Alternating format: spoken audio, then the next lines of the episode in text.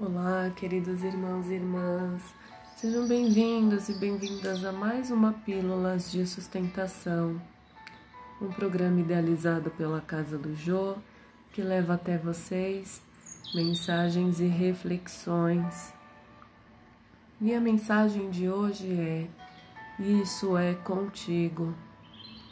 E disse: Pequei traindo sangue inocente eles, porém, responderam: Que nos importa? Isso é contigo. Mateus, capítulo 27, versículo 4. A palavra da maldade humana é sempre cruel para quantos lhe ouvem as criminosas insinuações.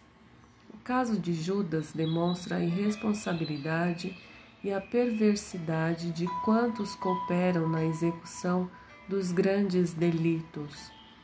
O espírito imprevidente se considera os alvitres malévolos, em breve tempo se capacita da solidão em que se encontra nos círculos das consequências desastrosas. Quem age corretamente encontrará nos felizes resultados das suas iniciativas, aluviões de companheiros que lhe desejam partilhar as vitórias. Entretanto, muito raramente sentirá a presença de alguém que lhe comungue as aflições nos dias da derrota temporária.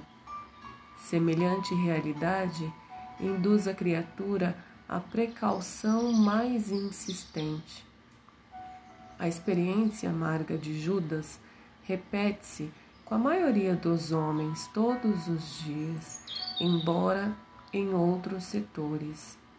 Há quem ouça delituosas insinuações da malícia ou da indisciplina no que concerne à tranquilidade interior, às questões de família e ao trabalho comum.